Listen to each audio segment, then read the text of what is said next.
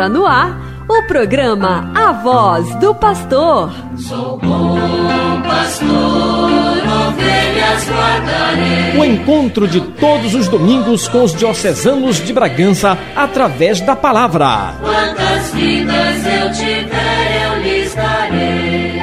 Acompanhe agora a exortação e os ensinamentos do Bispo Diocesano de Bragança, Dom Jesus Maria. Se perder,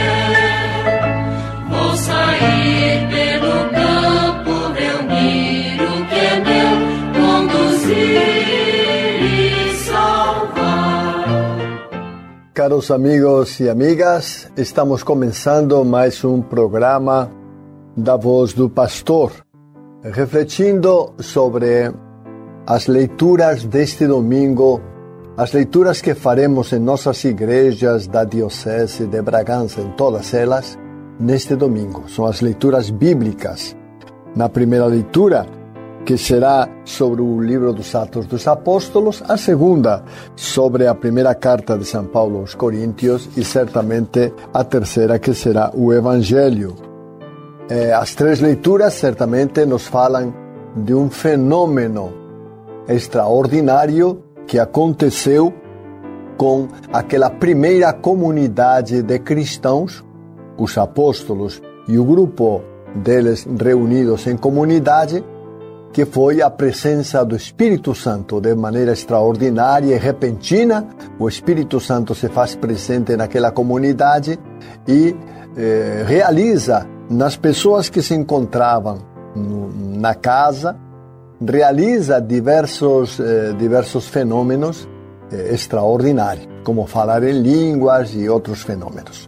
Pois bem, vamos ouvir então, começando a nossa reflexão, e começamos pela primeira leitura, que é do livro dos Atos dos Apóstolos.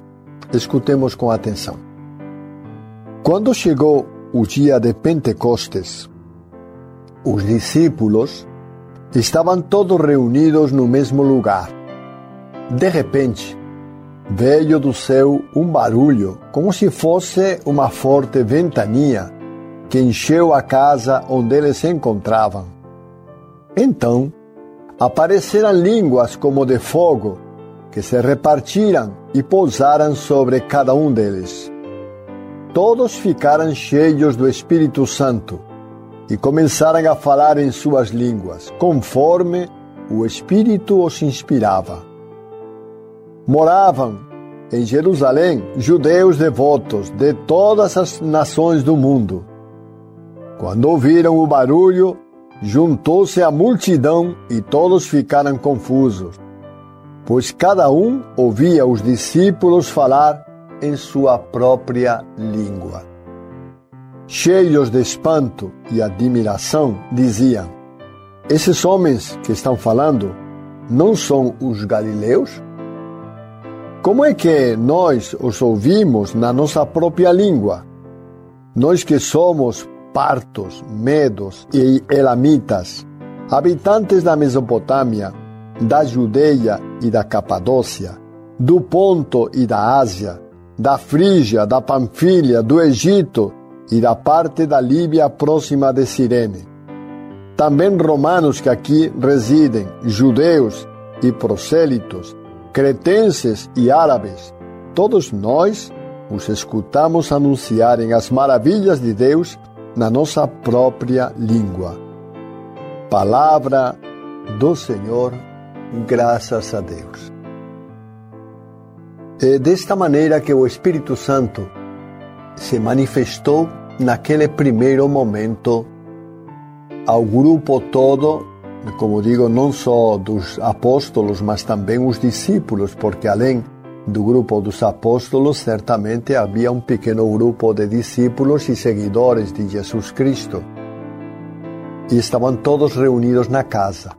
De repente, um barulho enorme e a casa então se encheu com a presença do Espírito Santo, que se manifestou visivelmente, já que como Espírito ele não podia se manifestar, mas se manifestou visivelmente através das línguas de fogo que foram se posar sobre as cabeças de cada um o que de cada uma daquelas pessoas presentes.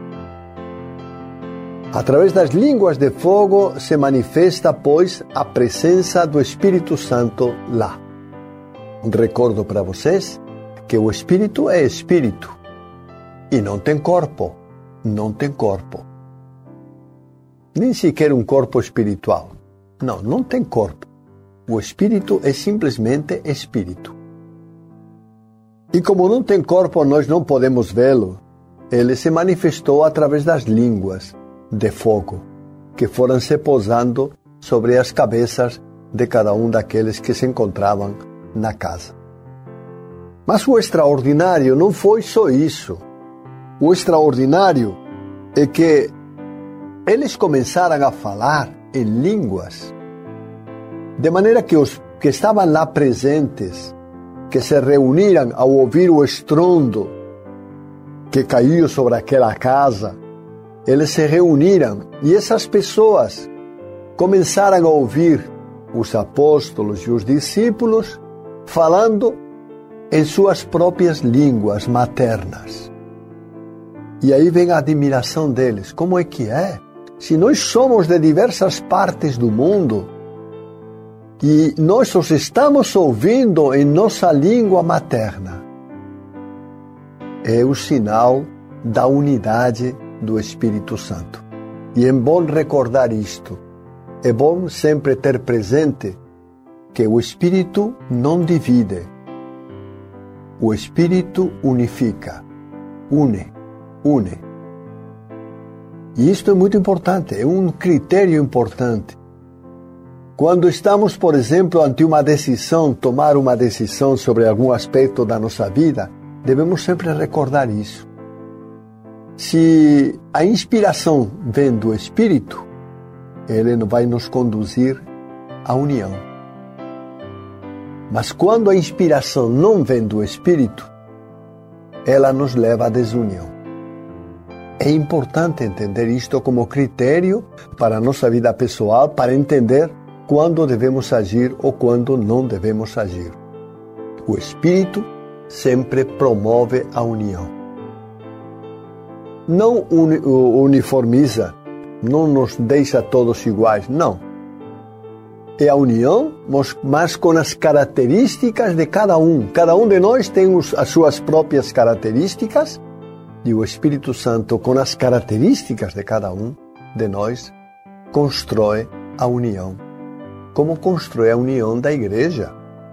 Na igreja, nem todos pensamos do mesmo jeito, nem somos somos do mesmo jeito, tá? Nem fazemos as mesmas coisas, porque cada um de nós é independente e é único. Cada um de nós é um ser individual que pensa e que age de forma independente. Mas o Espírito nos une para atuar de uma maneira comum, de uma forma, eu diria, única, para que realmente caminhemos caminhemos na fé. É o Espírito Santo agindo em nossa vida. As pessoas às vezes perguntam, mas como é que o Espírito Santo age? Eu, eu sempre tenho dito que o Espírito Santo não impõe nada, não nos impõe, não nos obriga a nada, não. Mas o Espírito suscita em nosso coração certas ideias que sempre nos levam a fazer o bem. As ideias que nos levam a fazer o mal não são do Espírito, mas aquilo que nos leva a fazer o bem sempre é do Espírito. O Espírito age por sugestão, sugire dentro de nós, dentro de nós, sugire essas ideias boas para que nós, atuando realmente cresçamos em santidade. Às vezes, é a ideia de ajudar uma pessoa que é pobre, carente. A ideia de ajudar alguém que está passando dificuldades. A ideia de levar um prato de comida para que não tenha o que, se o que comer, o que se levar à boca. A ideia muitas vezes de fazer o bem às, às pessoas São sugestões do Espírito Santo dentro do nosso coração. É lá que nós vamos sentir essas sugestões que o Espírito faz em nossa vida. É assim que o Espírito atua. Não é forçando-nos, não. O Espírito não força ninguém. O Espírito só insinua. E se a pessoa não quiser realizar aquilo que o Espírito insinua no seu coração, não tem revanche. Não pense, meus irmãos, que o Espírito vai se vingar porque nós não obedecemos à sua inspiração. Não. É verdade que perdemos uma oportunidade de fazer o bem, de sermos melhores, é verdade. Mas ele não há vingança no Espírito Santo. Por quê? Simplesmente porque o Espírito Santo, como Deus, como Pai e como Filho, ele nos ama. E quer, por cima de todas as coisas, o nosso bem, a nossa felicidade, a nossa paz. Por isso não há revanche. Cada um de nós é livre de atender os apelos do Espírito Santo. Cada um de nós é livre podem atender, cada um pode atender como quiser. Mas, em definitiva, quando atendemos o apelo do Espírito Santo, podemos ter a certeza de que a paz vai chegar à nossa vida e que vamos viver em paz e com alegria, porque seguimos as inspirações do Espírito Santo. No dia de Pentecostes, a coisa foi, eu diria que de uma maneira estrondosa, porque o Espírito se manifestou com tanta força que as pessoas se sentiram impulsadas a falar em línguas. Embora não conhecendo as línguas, eles falavam, inspirados pelo Espírito Santo. Era o Espírito Santo que colocava as palavras certas na boca deles.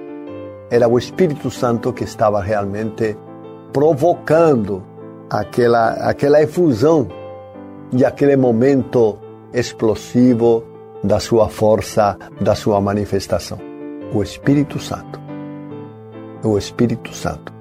Pois bem, este Espírito Santo que se manifestou em Pentecostes, este Espírito Santo, hoje também se manifesta. Não podemos dizer que o Espírito Santo se manifestou então e a partir de, de, desse momento entrou de férias ou coisa parecida. Não. Quem dá férias para o Espírito Santo somos nós, quando nos negamos a seguir as suas inspirações. Mas o Espírito Santo não toma férias, não. Ele está sempre presente em nossa vida. E é o que São Paulo, na segunda leitura, vai dizer para nós que ele é um verdadeiro motor da unidade na igreja, a unidade entre os cristãos, a unidade entre os seres humanos. O Espírito Santo é o grande promotor dessa unidade, porque ele sempre busca a unidade, especialmente aqueles que nós somos cristãos e católicos católicos e cristãos, devemos viver a unidade que o Espírito Santo quer para todos os que acreditam em Cristo Jesus. Você está ouvindo a voz do pastor. Apresentação: Dom Jesus Maria. Bom, minha gente, vamos então agora ouvir um pouco sobre a segunda leitura. Eh, Trata-se de São Paulo, que está falando aos Coríntios e que recorda aos irmãos de Corinto, da cidade de Corinto, que tudo vem por obra e graça do Espírito Santo. Que o Espírito Santo é o grande motor da unidade dentro da igreja e que nós não poderíamos nem sequer chamar Jesus de Senhor se não fosse no Espírito Santo. É isso que ele nos diz. Vamos escutar então com atenção esta segunda leitura Diz assim: leitura da primeira carta de São Paulo aos Coríntios. Irmãos, ninguém pode dizer Jesus é o Senhor a não ser no Espírito Santo. Há diversidade de dons, mas um mesmo é o Espírito. Há diversidade de ministérios, mas um mesmo é o Senhor. Há diferentes atividades, mas um mesmo Deus que realiza todas as coisas em todos. A cada um é dada a manifestação do Espírito em vista do bem comum. Como o corpo é um, embora tenha muitos membros, e como todos os membros do corpo, embora sejam muitos, formam um só corpo, assim também acontece com Cristo.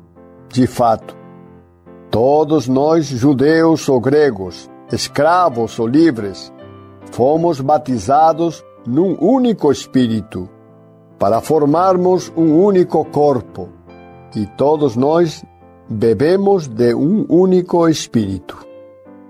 Palavra do Senhor, graças a Deus. Embora as manifestações do Espírito sejam diversas e múltiplas, há um só Espírito. É isso que São Paulo nos recorda muito bem. Inclusive, São Paulo diz que só podemos chamar Jesus de Senhor com propriedade, com firmeza, só se for no Espírito. Quer dizer, só se for o Espírito que nos inspirou isso.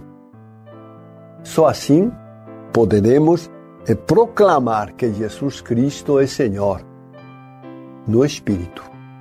É o Espírito que nos dá força para isso. É o Espírito que nos possibilita poder chamar Jesus de Senhor. E é na força do Espírito que nós o chamamos. Então vejam como o Espírito, que pareceria na Bíblia que não tem muito espaço, porque o espaço é mais de Jesus, o Filho, e do Pai na criação, na verdade nós vamos descobrir agora em Pentecostes que a função do Espírito é muito importante. Por quê? Porque vai ser o Espírito e no Espírito que os apóstolos e discípulos, e nós que somos seguidores dos discípulos também, nós que somos cristãos, é pois no Espírito que nós vamos proclamar Cristo Jesus e anunciá-lo a todas as pessoas. Cristo Jesus precisa ser anunciado. A sua morte precisa ser comunicada. A sua ressurreição dentre os mortos, ela precisa ser anunciada para que as pessoas acreditem em Cristo Jesus e acreditando tenham a vida eterna. Eu já tenho falado algumas vezes sobre isto, mas vou repetir de forma breve só se acreditar em Cristo Jesus poderemos ter a salvação. Quem não acredita em Cristo Jesus não se salva. Isto que parece uma coisa muito simples, mas na verdade é de uma profundidade imensa. É preciso acreditar. Acreditar que Jesus é nosso Senhor. Acreditar no Espírito Santo acreditar no Pai, Criador de todas as coisas. É preciso acreditar que Jesus morreu e ressuscitou. E esta fé, este acreditar, é o que garante a nossa salvação. Sem fé, não há salvação. Na fé, nós alcançamos a salvação. Vejam como é importante. Parece que não tem importância, mas é extremamente importante. A fé. E o que é a fé? A fé é simplesmente acreditar. Acreditar em Jesus. Mas não de qualquer jeito. Não. Acreditar que Jesus é Deus. E que com o Pai e o Espírito Santo formam a Santíssima Trindade. Esse é o miolo, miolo da nossa fé. Cremos no Pai, cremos no Filho e cremos no Espírito Santo. Cada uma das três pessoas diferentes, mas profundamente unidas. Cada uma das pessoas agindo no mundo de uma maneira diferente mas todas, todas as três, conduzindo a humanidade à unidade e à salvação. Esse é o projeto de Deus para nós, para toda a humanidade. Na verdade, Deus não quer que a humanidade se condene, Deus quer que a humanidade se salve. Deus quer reunir no céu toda a humanidade, todos os seres humanos. Mas isso vai depender de cada um de nós. Isso vai depender de mim, de você, meu irmão, minha irmã, de nós. Mas esse é o projeto de Deus. Porque Deus, o Pai, enviou o seu Filho ao mundo para morrer? Não. Não foi para morrer. Foi para nos salvar através da morte. Mas foi para nos salvar. O projeto dele não é de morte, é de salvação. É de salvação. Embora nós glorifiquemos a morte de Jesus porque ele morreu por nós, mas o projeto de Deus é de salvação de toda a humanidade. Agora, quem se salva? Aqueles que estiverem dispostos a seguir Jesus, a renunciar às coisas do mundo, aqueles que estiverem dispostos a sofrer por Jesus, aqueles que estiverem dispostos a crer, a ter fé em Jesus Cristo. E ter fé não é só um ato racional da nossa mente, de ah, eu creio. Peraí. É muito mais. É muito mais. É um ato também do coração. Porque é com o coração que nós cremos. É um ato de todo o nosso ser. Quando afirmamos que cremos no Pai, no Filho e no Espírito Santo. Esse é o projeto de Deus de salvação para todos nós. Esse é o projeto. E que São Paulo recolhe na carta aos Coríntios, dizendo que sem o Espírito Santo nós não vamos avançar na salvação. Que precisamos do Espírito Santo, deixar-nos conduzir pelo Espírito Santo para avançar na salvação. E sem o Espírito Santo, não há salvação. Estamos apresentando a voz do pastor. Meus irmãos, vamos continuar então agora lendo o Evangelho deste domingo, que também nos fala, o Evangelho também nos fala de, do que aconteceu naquele dia com as palavras de João. É, o Evangelho é de São João. Diz assim: Ao anoitecer daquele dia, o primeiro da semana, estando fechadas por medo dos judeus as portas do lugar onde os discípulos se encontravam, Jesus entrou e, pondo-se no meio deles, disse: A paz esteja convosco. Depois destas palavras, mostrou-lhes as mãos e o lado. Então os discípulos se alegraram por verem o Senhor. Novamente Jesus disse: A paz esteja convosco. Como o Pai me enviou, também eu vos envio. E depois de ter dito isso, soprou sobre eles e disse: Recebei o Espírito Santo. A quem perdoardes os pecados, eles já serão perdoados. A quem não os perdoardes, eles já serão retidos. Palavra da salvação. Glória a vós, Senhor. O texto de João nos descreve, pois, é, uma aparição de Jesus no meio da comunidade dos discípulos e dos apóstolos. Um grupo pequeno que está escondido porque está com medo dos judeus. Mataram o chefe e pensam que podem matar qualquer um, qualquer cristão, qualquer pessoa que se diga amiga de Jesus pode ser morta. Então, estão escondidos. Estão escondidos numa casa. E de repente, mesmo estando portas e janelas fechadas, Jesus entra naquela casa. E é interessante a saudação de Jesus. Por duas vezes, Jesus diz: A paz esteja convosco. como se realmente, da primeira vez que falou, eles não tivessem reagido ou demorassem em reagir, ficando admirados pela presença de Jesus. Mas o importante é que, por que se aparece Jesus nesse momento? Se aparece porque Jesus quer que a partir desse momento os seus apóstolos e discípulos estejam atentos a uma missão que devem cumprir. Eles têm uma missão. Eles têm uma missão. Como o Pai me enviou, também eu vos envio. Jesus está enviando. Está enviando. E para cumprir esta missão, Jesus derrama sobre eles o Espírito Santo. Diz que soprou soprou é, sobre eles e soprou o Espírito Santo.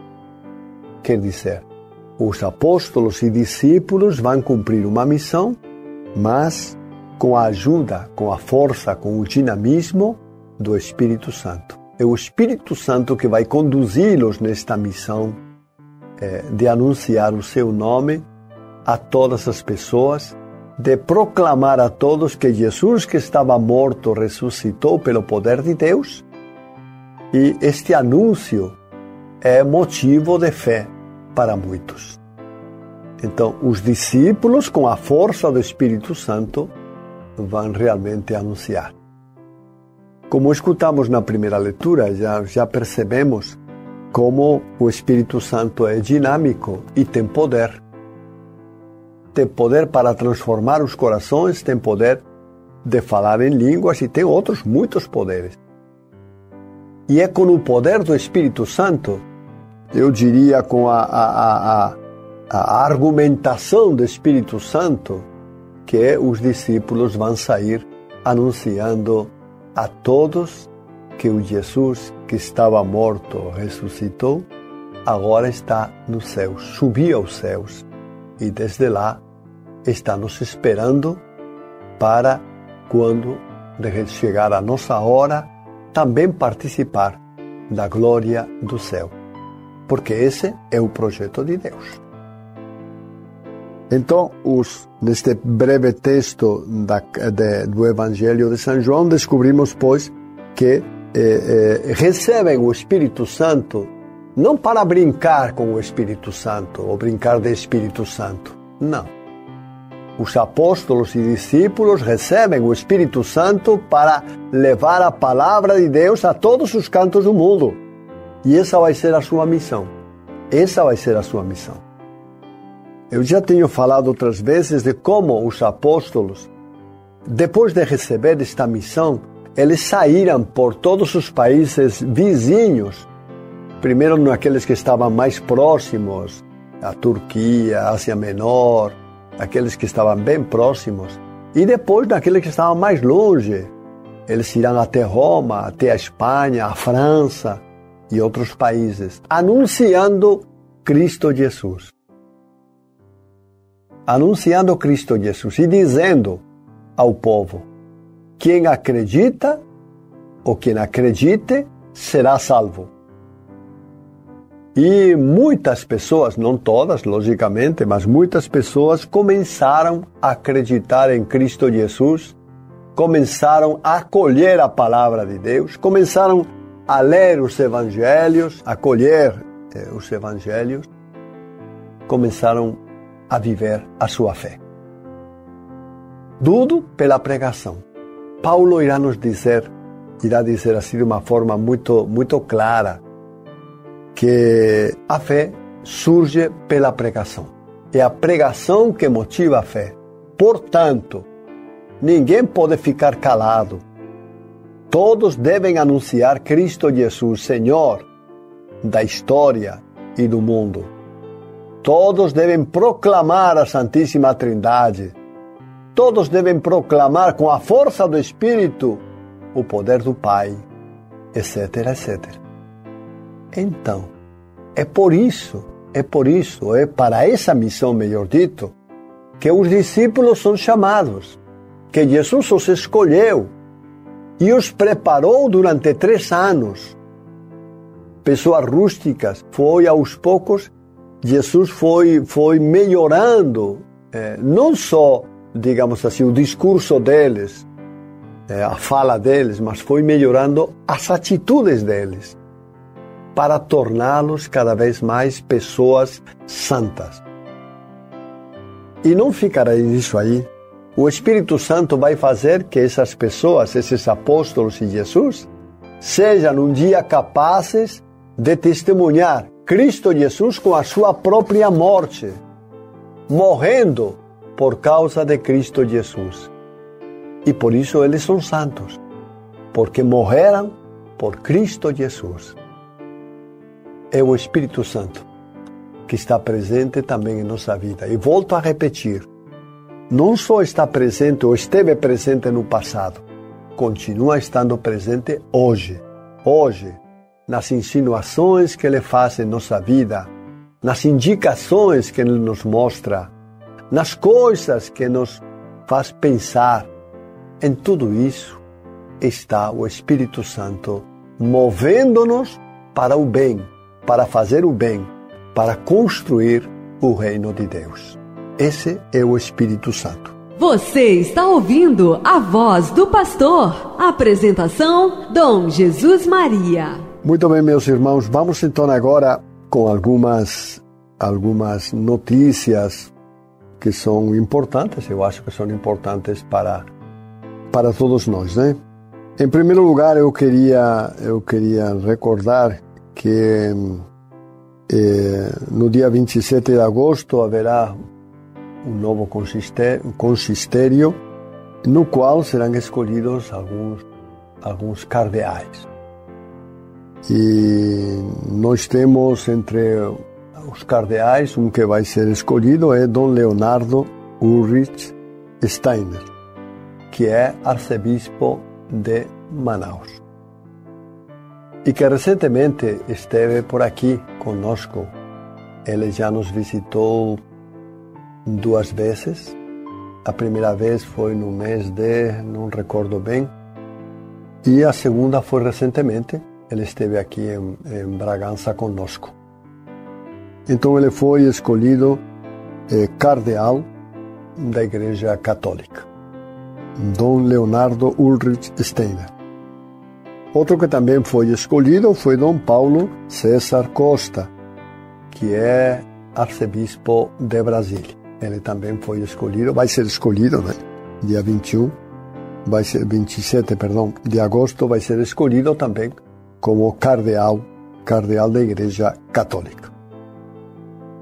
Algumas pessoas têm perguntado eh, por que nós eh, dedicamos eh, o mês de junho ao Sagrado Coração de Jesus.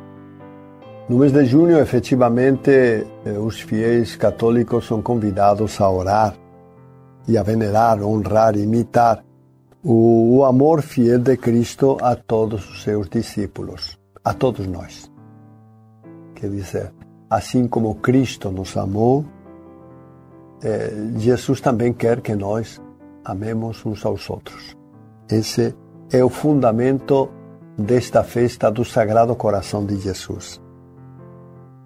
É, apesar de já existir durante algum tempo, né, já anteriormente, esta devoção é, ganhou, digamos assim, intensidade é, em 16 de junho de 1675, quando Nosso Senhor apareceu a Santa Margarida Maria Alacoque, demonstrando seu coração rodeado por chamas de amor, coroado por espinhos, com uma cruz e uma ferida aberta da qual brotava sangue.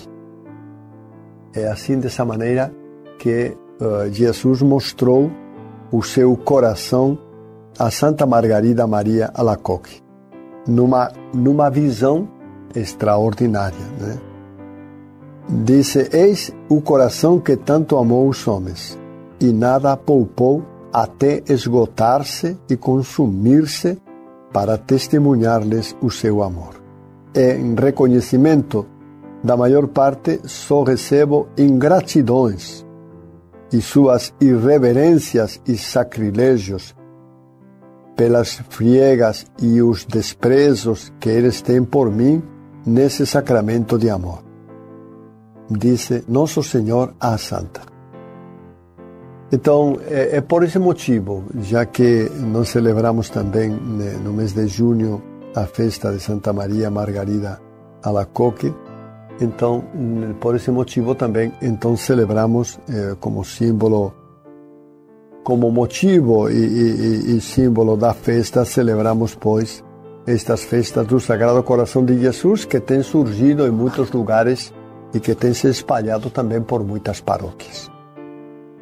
No fundo, no fundo, o que Deus realmente nos pede é que eh, sejamos gratos. E é uma coisa, é uma coisa assim muito séria que é a ingratidão. A ingratidão é uma coisa muito, muito séria porque nos mostra que, que, que as pessoas ingratas não reconhecem o que outros fazem, não reconhecem. E a ingratidão dói muito. E é isso que o Sagrado Coração de Jesus sente por nós quando nós não queremos ouvir a Sua palavra quando nós não queremos obedecer às suas inspirações. Uma outra coisa que eu queria também comunicar que é nesta semana eu e Dom Posidônio estaremos viajando para Santarém. Em Santarém está acontecendo, estará acontecendo a partir de segunda-feira o encontro dos bispos com motivo dos 50 anos da do documento, documento chamado assim, popularmente chamado Documento de Santarém. É um documento é, escrito pelos bispos daquela época, 50 anos atrás, no qual já se falava das comunidades, já se falava da, da pastoral eh, em geral, já, já se falavam de diversas coisas que depois foram surgindo na igreja.